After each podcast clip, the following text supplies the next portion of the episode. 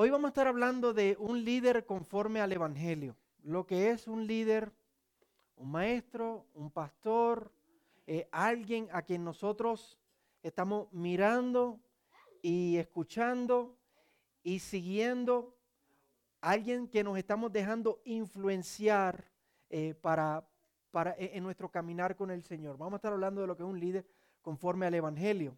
Es lo que Pablo está hablando en esta sección. Y ¿por qué? Piensa, por ejemplo, en todas las decisiones que nosotros tomamos en nuestra vida. Todos los días tomamos decisiones, ¿verdad?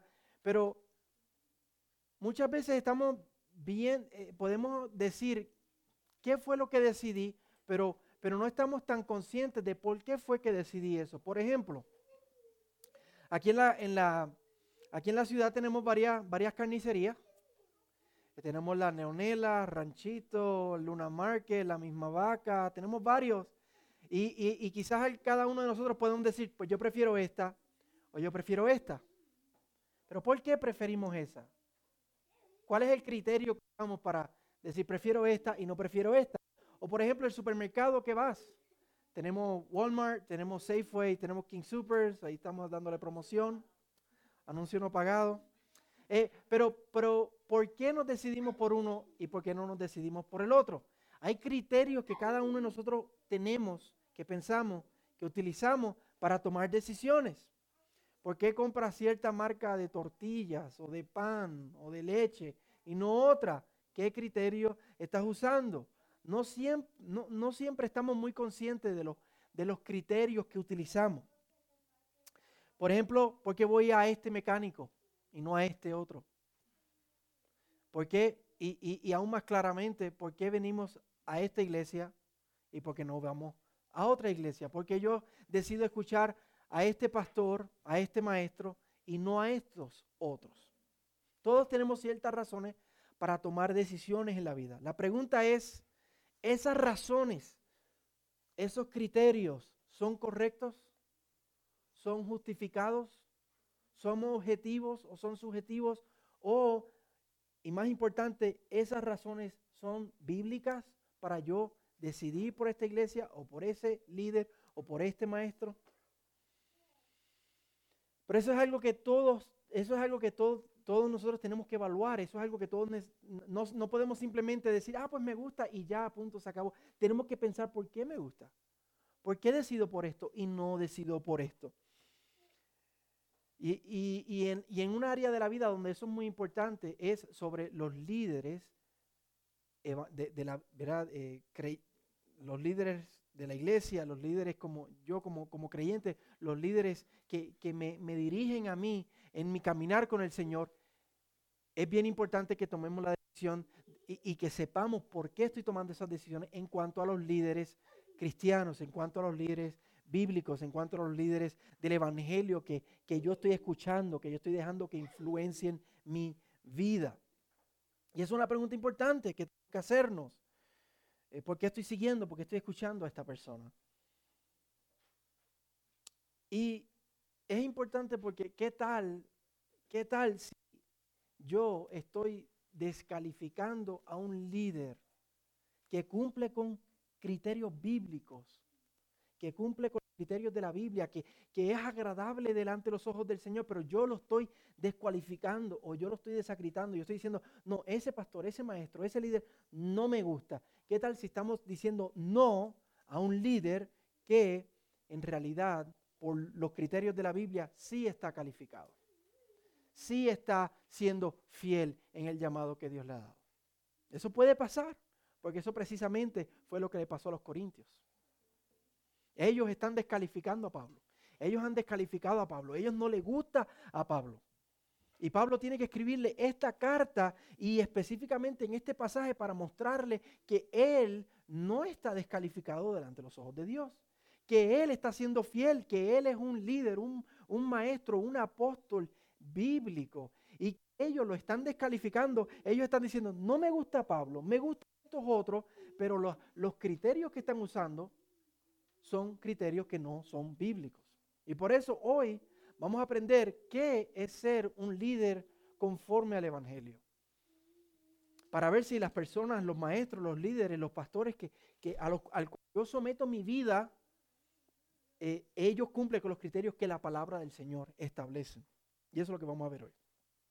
Pues la semana pasada eh, comenzamos esta serie nueva en el libro de Segunda de Corintios y, hemos visto, si recuerdan, les dije que la cosa en Corintios va de Guatemala para Guatapeor, ah, que, que luego de la primera carta de los Corintios, Pablo les envió esa carta para resolver un montón de problemas, pero la realidad es que aumentaron los problemas, no se resolvieron los, los problemas, y ellos ellos han seguido, vimos en la primera carta que ellos estaban diciendo, no, yo soy de Pablo, yo, no soy de Apolo, yo soy de Apolo, yo soy de Pedro, yo soy de Pablo, yo soy de Cristo. Ellos estaban siguiendo estos maestros, estos ciertos maestros, y que no les gustaba a Pablo porque Pablo no tenía mucha retórica. Y eso parece que ha aumentado aún más todavía. Ellos han confiado en, algunos comentaristas le llaman superapóstoles, personas que se han presentado en la iglesia y que están diciendo, no, mire, nosotros sí somos líderes eh, conforme a Dios, nosotros sí somos líderes conforme a la Biblia, conforme al Evangelio. Pablo no. Y la semana pasada vimos una de esas razones, porque Pablo sufría mucho, porque Pablo tenía en su, en su vida muchísimas derrotas siempre andaba perseguido, siempre andaba con problemas. Y los líderes a los cuales los corintios están empezando a escuchar le están diciendo, si tú vas a ser un líder, nosotros estamos en Cristo, tenemos que estar en victoria, todas las cosas tienen que estar bien. Escúchenos a nosotros y no a Pablo, porque Pablo es un líder débil y nosotros somos líderes verdaderos. Y todo esto ha hecho que los corintios desconfíen más de Pablo y que lo califiquen como descalificado. Como un líder del Evangelio que no es bueno escuchar, que no es bueno que, que, yo someta mi vida bajo la influencia de este hombre. Es inmaduro, es débil, es incapaz. Eso es lo que ellos están pensando acerca de Pablo. Y Pablo les va a mostrar a ellos que ellos están midiendo mal. Ellos están usando una vara de medirlo a él un criterio para, para calificarlo a él que no es bíblico, que no es el correcto, que no es conforme al Evangelio. Y les va a mostrar cuáles son las verdaderas cualidades de un líder bíblico. Y vamos a ver cinco cualidades que Pablo les muestra a ellos de un líder conforme al Evangelio, de un líder bíblico. Y en el proceso, nosotros vamos a aprender a cualificar a los líderes a los cuales estamos escuchando nosotros. A ver si son conforme al Evangelio ¿O no? Y la primera cualidad que Pablo muestra aquí es que un líder, conforme al Evangelio, es que es sincero, que es honesto y sobre todo que tiene integridad en su vida. Mira cómo él se lo muestra en el versículo 12 del capítulo 1. Le dice, porque nuestra satisfacción, está hablando de él, de Timoteo ah, y, de, y de Silas, eh, o de Silvano, más, más adelante lo va, lo va a mencionar, porque nuestra satisfacción es esta, el testimonio de nuestra conciencia, que en la santidad y en la sinceridad que viene de Dios, no en sabiduría carnal, sino en la gracia de Dios, nos hemos conducido en el mundo y especialmente hacia ustedes. Pablo le dice que la manera como Él ha vivido con ellos es de manera honesta, de manera sincera. Que Él no ha tenido un, doble intenciones con Él. Que Él no les ha escondido a ellos sus intenciones para nada. Que todo lo ha, hecho en santidad y, que su conciencia, en su conciencia, Él tiene total paz con Dios. Y, esto no, ¿verdad? Nosotros no nos dejamos llevar solamente por lo que nuestra, nuestra conciencia nos dice. Nosotros, nuestra conciencia, atada a la palabra de Dios, a la ley de Dios, así es que nosotros juzgamos nuestra vida y evaluamos nuestra vida. Y Pablo ha hecho eso y él dice, yo he sido honesto y yo he sido sincero delante de ustedes, yo he sido íntegro. Yo no he escondido a ustedes nada, yo no he tenido otras intenciones con ustedes. Yo no tengo razones ocultas. Yo no les quiero sacar provecho. Yo he sido honesto, sincero. Yo me he conducido en santidad con ustedes. Y por eso, Él les dice que por eso, en el día del Señor Jesús, cuando el Señor vuelva en la segunda venida, que todavía lo estamos esperando, Pablo le dice que se va a gloriar de verlos a ellos allí, que eso es lo que lo va a alegrar a él. Porque su sincera y su honesta intención ha sido la salvación de ellos. Que su sincera y su honesta intención, lo único que, que ha estado motivándolo y dirigiéndolo a él en todo lo que les dice, en todo lo que les enseñó y en todo lo que él hace con ellos, es la salvación de ellos. Y él les dice esto porque hay algunos entre los corintios que están diciendo, tiene otras intenciones. Pablo les quiere sacar el provecho, les quiere sacar provecho. Pablo los quiere engañar. Esos super líderes, obviamente, para ellos decirle a los corintios, no, mírenme a mí, tienen que decir, no miren a Pablo. Y están echándole tierra a Pablo, están desacreditando a Pablo. Pero Pablo les dice que su conciencia está limpia. Mira cómo él dice en el último versículo de, en el versículo 17 del capítulo 2, dijo, pues no somos como muchos que comercian la palabra de Dios. Esa palabra en el original literalmente es lo que significa, usar la palabra de Dios para ganar provecho. De una manera deshonesta, sacarle, sacarle provecho y, dinero a la palabra de Dios. No somos como muchos que comercian la palabra de Dios. Y Pablo les está diciendo, esos que están entre ustedes, esos líderes que les están diciendo, que, les están diciendo a ustedes, Pablo es débil. Pablo, no, miren a Pablo, porque Pablo no es un buen líder. Ellos, ellos le están sacando provecho. Ellos están comerciando la palabra de Dios. Pablo le termina diciendo ahí en el versículo 17, sino que con sinceridad, como de parte de Dios, hablamos en Cristo delante de Dios. Pablo tiene una, conciencia limpia de que él ha sido sincero, que no ha tenido otras intenciones para con ellos. Le dice que sinceramente se ha conducido en todo lo que les ha dicho, en todo lo que les ha escrito y en todo lo que él ha hecho. Miren el 13 del capítulo 1 dice, porque ninguna otra cosa les escribimos sino lo que leen y entienden. No, yo, yo no tengo razones ocultas. Esto ha sido sinceramente para, para, verlos a ustedes en el día del Señor y, y gloriarme de ustedes. Eso lo dice en el final del 14.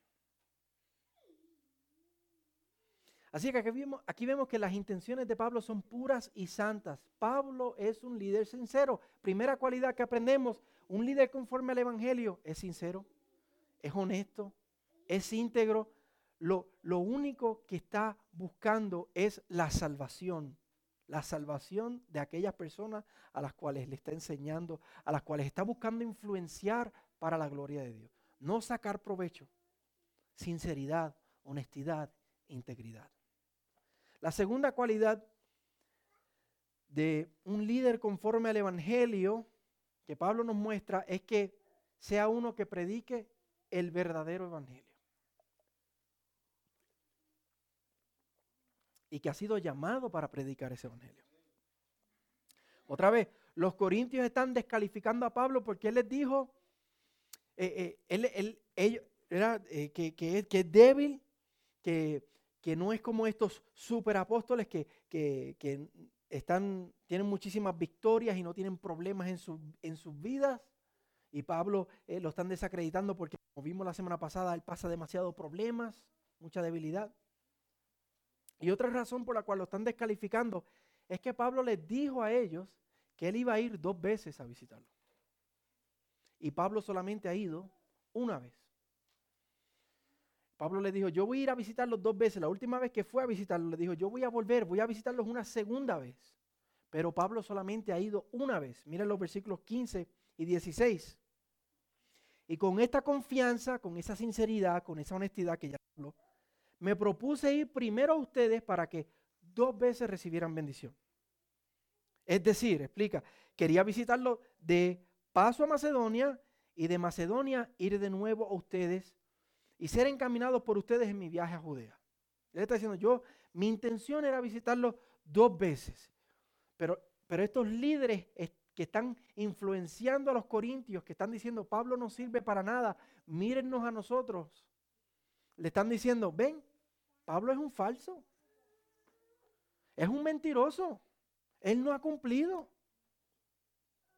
Él dijo que iba a venir otra vez y no ha vuelto. Lo que hizo, como vamos a ver en un momento, fue enviar una carta. Y él dijo que iba a venir dos veces, vino una nada más y envió una carta. Es un falso, es un mentiroso. Y más que eso, están diciendo, por eso no podemos creer el mensaje que él les trajo. Tan solo están desacreditando a Pablo, están desacreditando el evangelio mismo que Pablo predica. Están desacreditando el evangelio que él predica.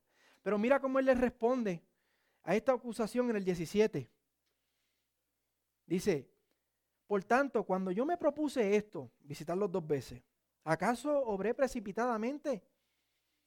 ¿O lo que me propongo me lo propongo conforme a la carne? Para que en mí haya al mismo tiempo el sí, sí y el no, no. Recuerden, ¿verdad? Jesucristo dijo, nuestro sí sea sí y que nuestro no sea no. Cuando una persona dice sí, sí, realmente está jurando estoy diciendo que sí. Está afirmando. O si dice no, está afirmando. Una segunda vez está requete afirmándolo. Entonces Pablo está diciendo, ustedes están diciendo que a la misma vez yo afirmé que iba a ir y, yo estoy pensando en mi mente a la misma vez que, no, que no iba a ir. Ustedes me están llamando a mí un, un mentiroso. Ustedes me están llamando a una persona a mí deshonesta, que no se le puede creer ni siquiera a su palabra que soy inconstante, que soy duplicista, que soy de doble ánimo. ¿Eso es lo que me están acusando? Eso literalmente era lo que lo estaban acusando y por eso era que estaban diciendo que estaba descualificado. Y ya mismo vamos a ver qué, qué razón él les va a dar para no haber ido una segunda vez. Le va a dar la razón, pero él primero quiere trabajar con el Evangelio, porque si ellos están descualificándolo a él, están desacreditando el mensaje que él les llevó, el mensaje del Evangelio. Y él primero, antes de defenderse a él mismo, él va a defender el Evangelio que él les predicó. Eso es lo primero que él va a defender. Porque acusaciones contra él son acusaciones contra su mensaje. Que desconfíen de él es que desconfíen del mensaje que les llevó. Y Él les quiere mostrar que el Evangelio no es mediocre, que el, Evangelio es totalmente confiable. Y por eso les dice en el 18 y en el 19, pero como Dios es fiel, nuestra palabra a ustedes no es sí y no, porque el Hijo de Dios, Cristo Jesús, que fue predicado entre ustedes por nosotros, por mí, por Silvano, que es otra, otra manera de, otra manera de decir Silas, y Timoteo, no fue sí y no, el evangelio que le llevó no fue sí y no, sino que ha sido sí en Él. Ha sido sí en Cristo Jesús. Él les dice que el evangelio no es variable, que el evangelio es totalmente confiable, que el evangelio es rotundamente cierto y por tanto totalmente confiable. Y en el versículo 20 les dice por qué el Evangelio es cierto y es confiable. Les dice, pues tantas cosas, tantas como sean las promesas de Dios en Él, en Jesús, todas son sí. Por esto también, por medio de Él, es nuestro amén. Amén significa que tú escuchas algo, crees algo y afirmas eso de manera gozosa. Por eso nosotros en la iglesia decimos amén cuando eh, el pastor está predicando y dice algo que usted eh, está convencido de eso. Usted dice amén cuando alguien eh, estamos cantando algo al Señor y usted se, alegra por esa verdad que está cantando. Uno dice amén, uno la afirma gozosamente. Él está diciendo, en Cristo todas las promesas de Dios son sí. Lo que eso significa es que cuando Cristo murió y resucitó, todas las promesas de Dios en el Antiguo Testamento que él había hecho se cumplieron en el Señor. Por dar unas, cuantas nada más, la descendencia de la mujer la aplastó la cabeza a la serpiente. Génesis 3.15. Jesucristo, el descendiente de la mujer, le aplastó la cabeza a la serpiente. los incontables descendientes de Abraham recibieron su herencia, recibieron la vida eterna, Génesis 12, Génesis 15, Génesis 17. Y un descendiente de David se sentó en un trono de gloria para siempre. El descendiente de David que el Señor le prometió a David, un descendiente tuyo se va a sentar en ese trono, en, un trono para reinar para siempre, y ese es Cristo Jesús, el Rey de Reyes. En Cristo todas las promesas de Dios son sí y son amén. Todas las promesas se cumplieron en el Evangelio. Ese es el Evangelio que Pablo predica, ese es el verdadero Evangelio, y por tanto él dice, el Evangelio es totalmente confiable.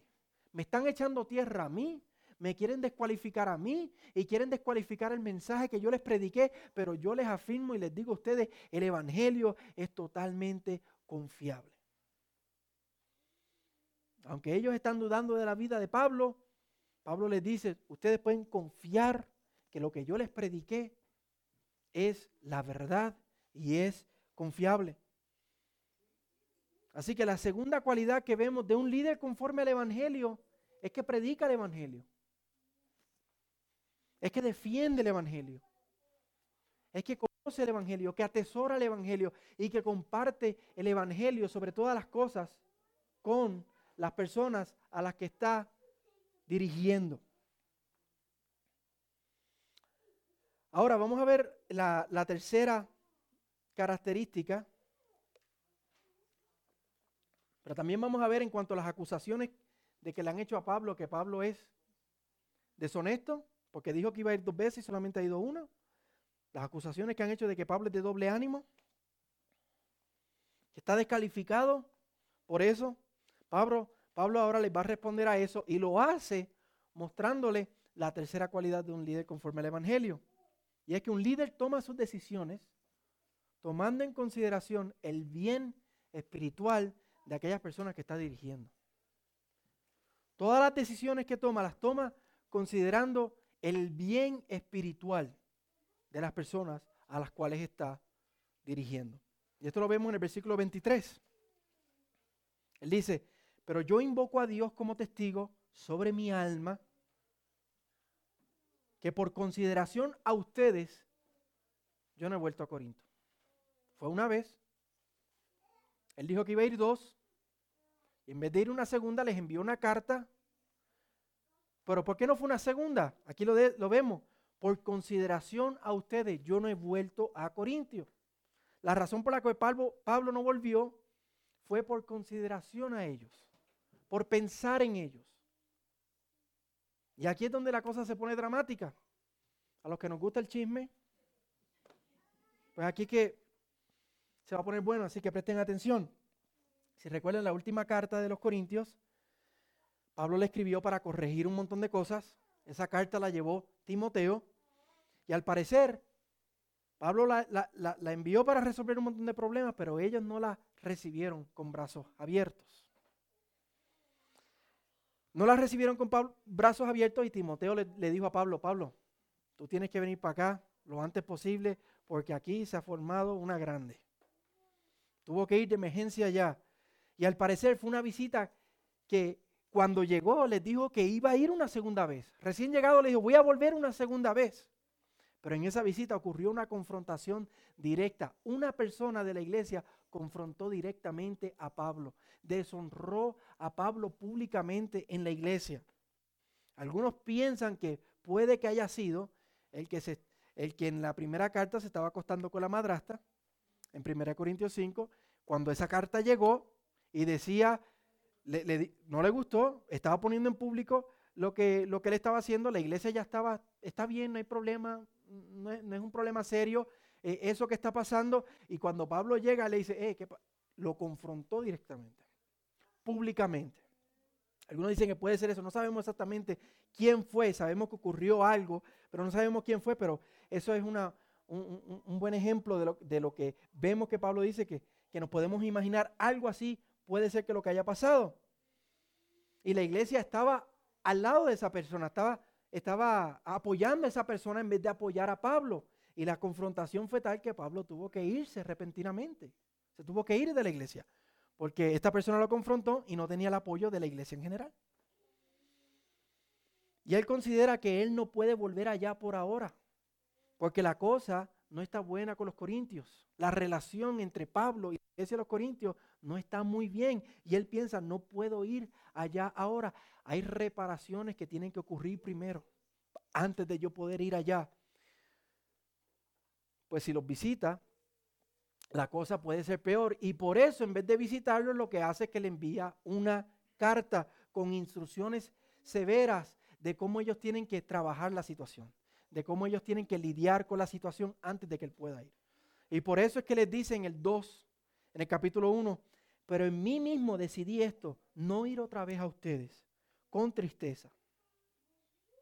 Mira cómo les dice en el, en el versículo 4, pues por la mucha aflicción y angustia de corazón, pues eh, por la mucha aflicción y angustia de corazón, les escribí con muchas lágrimas, no para entristecerlos, sino para que conozcan el amor que tengo especialmente por ustedes. ¿Por qué Pablo decidió no ir una segunda vez? ¿Fue porque era mentiroso? ¿Fue porque era deshonesto? No, fue por consideración a ellos, fue por amor. Era para, como dice ahí, para no añadir tristeza sobre tristeza. No era para controlar su fe, como dice en el versículo 24. Algunos de ellos están alegando que Él está controlando. Él quiere controlar su fe. No, Él tomó esas decisiones para el gozo de ellos, para el bien espiritual de ellos. Eso es lo que Pablo está pendiente, del bien espiritual de ellos. Y esa es la cualidad que Pablo nos habla de, un líder conforme al Evangelio es que toma decisiones con un fin principal, para buscar el bien espiritual de aquellas personas a las cuales está dirigiendo, por amor a ellos, para que crezcan en Cristo, para que se puedan conformar, conformar más a Cristo. ¿Qué yo puedo hacer para que las personas a las cuales yo estoy dirigiendo espiritualmente se puedan, puedan crecer en el Señor, puedan conformarse más a Cristo, para que tengan más gozo? Pablo dice que lo hace todo por amor, por amor a ellos. Y esto nos trae la próxima cualidad de un verdadero líder.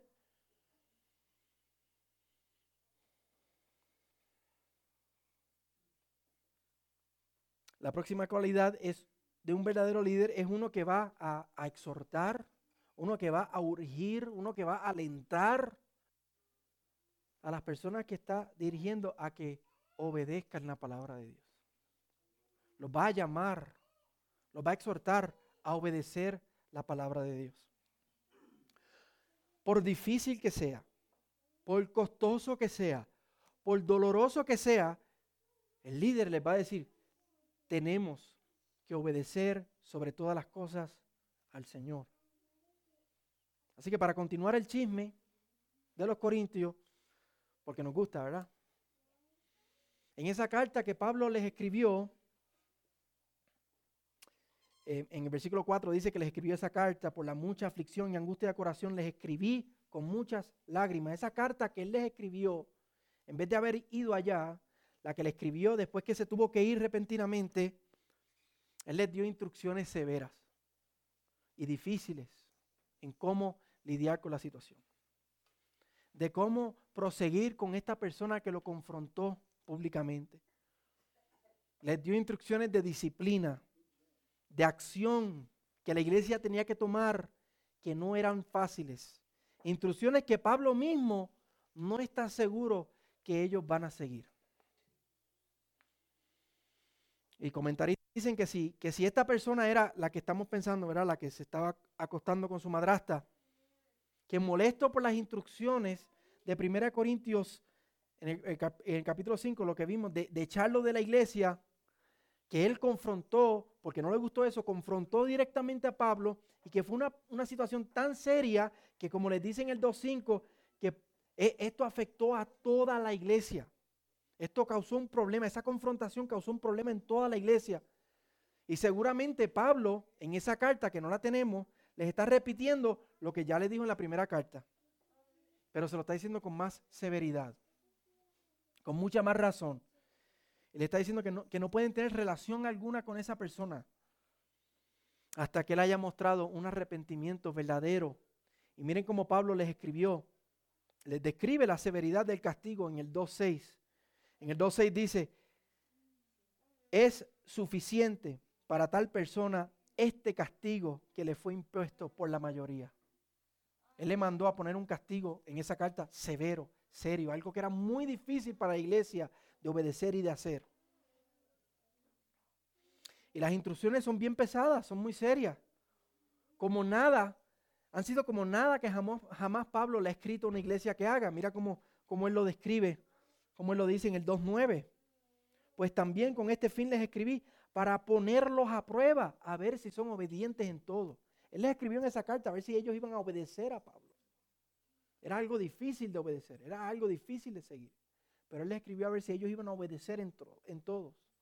Son, son instrucciones muy difíciles, son muy dolorosas, pero Pablo sabe que son necesarias, sabe que son bíblicas, sabe que son las, que, las necesarias para obedecer al Señor y honrar al Señor.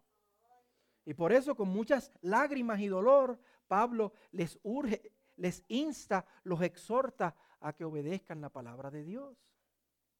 Por difícil que sea, Pablo les está diciendo, es muy difícil, es un castigo muy severo, pero tenemos que obedecer al Señor antes que a los hombres. Lo más importante para, para Pablo no es, como, no es los sentimientos de ellos, no es cómo ellos se sienten. Lo más importante es la gloria de Dios y la obediencia al Señor.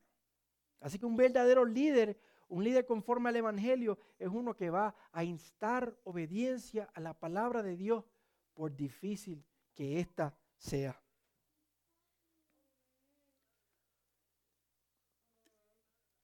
Y ahora eso nos lleva a la última eh, característica de un líder conforme al Evangelio que Pablo nos muestra aquí. Y es uno que se preocupa y se duele por aquellos que está sirviendo. Luego de que Pablo le enviara esa carta dolorosa y llena de lágrimas, donde les estaba diciendo que castigaran a esta persona, muy difícil, instrucciones muy severas pero necesarias, él ahora está desesperado por saber cómo ellos van a reaccionar. Él envió esa carta con Tito. La que vimos la, vimos, la, envió con Timoteo, pero esta la envió con Tito.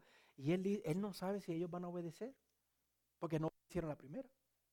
Y cuando estuvo, eh, eh, eso fue una deshonra pública, él no sabe qué va a pasar. Él no sabe si lo van a obedecer. Él no sabe cómo va a reaccionar la persona que, él está mandando a disciplinar y a castigar. Él no sabe cómo esto va a afectar la iglesia en general. Un verdadero, un verdadero líder, un líder conforme al Evangelio, no se queda ahí inmutable como una piedra, sino que se, siente y se duele por las personas a las cuales el Señor lo ha llamado a dirigir. En su vida se ve visiblemente preocupación y angustia por las personas que sirve. Miren el ejemplo de Pablo en el versículo 12 y 13 del capítulo 2.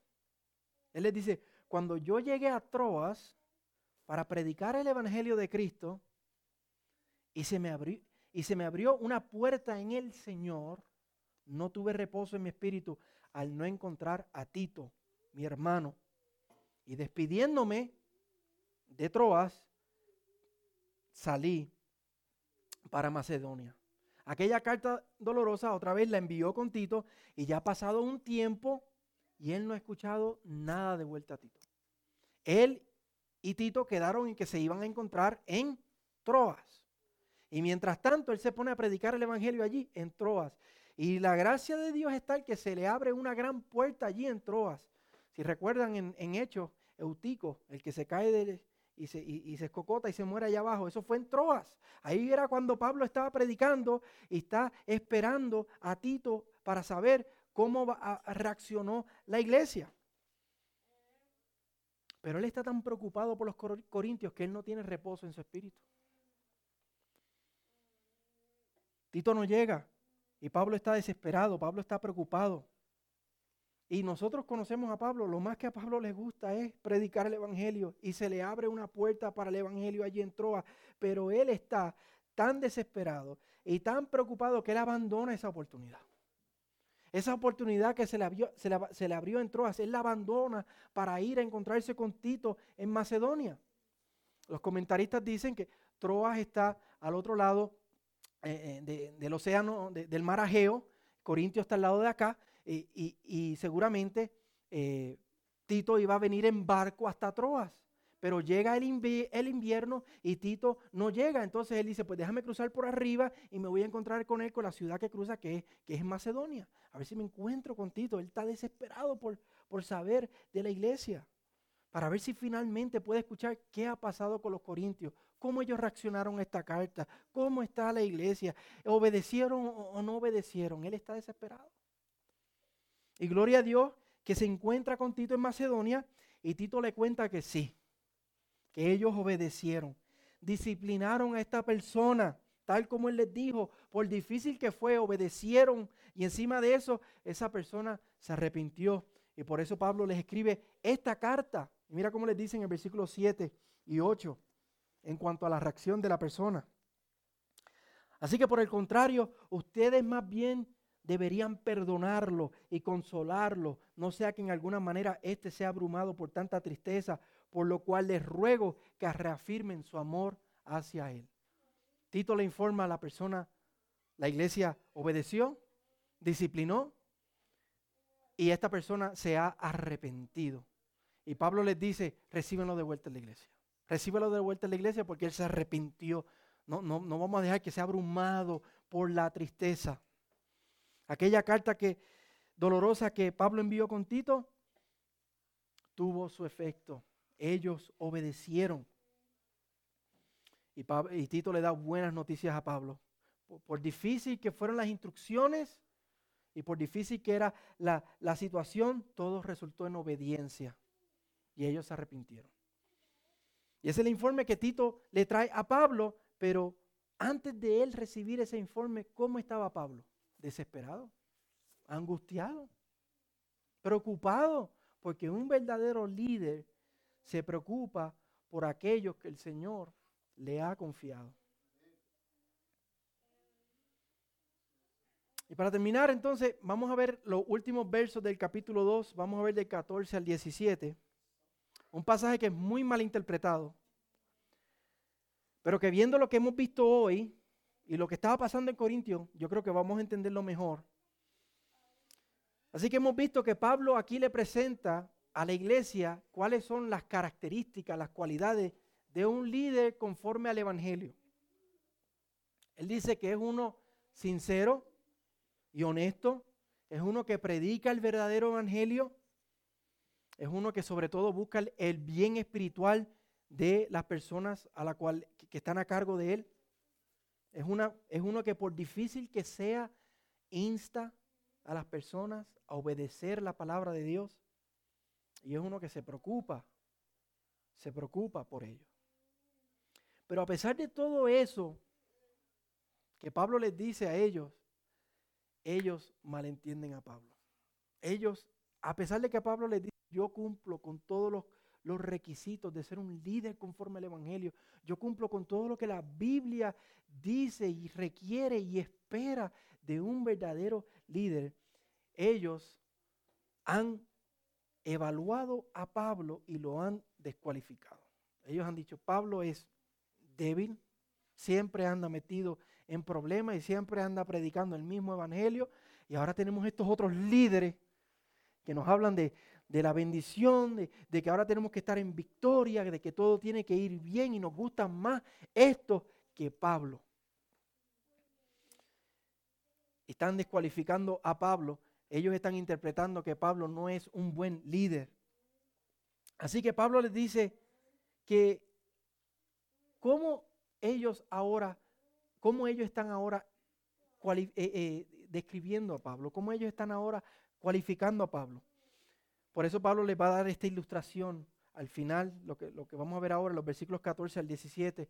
Y él dice, pero gracias a Dios que en Cristo siempre nos lleva en triunfo y que por medio de nosotros manifiesta la fragancia de su conocimiento en todo lugar. Pablo está hablando aquí de algo que ellos conocían, que eran las procesiones triunfales romanas. Cuando Roma ganaba una guerra, después de, entrar a un territorio enemigo y ellos ganaban una guerra, ellos celebraban haciendo un desfile de victoria en, la ciudad. Y, los derrotados, eh, sobre los cuales ellos habían ganado, sobre sus enemigos, ellos los desfilaban en cadenas mientras todo el pueblo estaba afuera celebrando, ganamos, ganamos la victoria. Y los derrotados caminaban camino a su ejecución o a la, o, a la ejecución o, a ser esclavos. Y Pablo está usando eso cuando él habla de esa palabra, gracias a Dios que en Cristo siempre nos lleva en triunfo. Esa palabra en triunfo se refiere a esas procesiones, a esas procesiones romanas. Y de esa manera es que los corintios se están imaginando a Pablo. Ellos siempre se están imaginando a Pablo, que Pablo anda, mira, como uno derrotado, como uno que siempre anda en problemas, en cadena, con la cabeza abajo, derrotado de problema en problema. Recuerden lo que vimos la semana pasada. Así que ellos se lo están imaginando a él como un líder perdedor que siempre está desfilando en derrota. Mientras ahora tenemos estos otros líderes que tienen victoria. Pero Pablo les dice que sí, que es verdad que su vida parece ser una de derrota. Pero es porque ha sido conquistado, no por Roma, sino ha sido conquistado por el Rey de Reyes. Y que Él está muerto con Cristo. Y que en este mundo el verdadero creyente y el verdadero líder camina un desfile de aparente dolor y aparente sufrimiento, de aparente derrota, pero no va camino a su ejecución, va camino a la vida eterna en el Señor. Que para algunos, mientras ese desfile está pasando, es fragancia de muerte para los no creyentes, que miran el Evangelio y lo descualifican y lo desacreditan y dicen, no, yo no, yo, yo no sigo eso. Pero para los que tienen ojos para ver y para aquellos que el Señor va a salvar, son un aroma fragante. Y no solamente para ellos, sino para el Señor mismo. Nuestras vidas de aparente derrota, de desfile de derrota ante el mundo, nuestras vidas son un aroma fragante al Señor.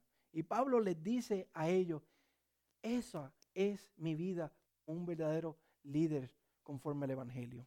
Y debe ser la vida de cualquier verdadero creyente. Parecer una vida de aparente derrota, pero es una de triunfo. Y Pablo se pregunta, ¿tendrán ojos para, para, para ver los corintios eso? ¿Podrán despertar del sueño que estos otros líderes lo tienen influenciando? ¿Los han influenciado para ellos ver que Pablo es un líder conforme al Evangelio? Y nosotros, hermanos, tendremos ojos para ver eso y apreciarlo nosotros, lo que es un líder conforme al Evangelio, que a pesar de la aparente derrota y que a pesar de, la aparente debilidad, que realmente así es como el Señor lo ha designado para este tiempo. Que el Señor nos dé ojos para ver y para apreciar lo que son líderes conforme al Evangelio. Vamos a orar.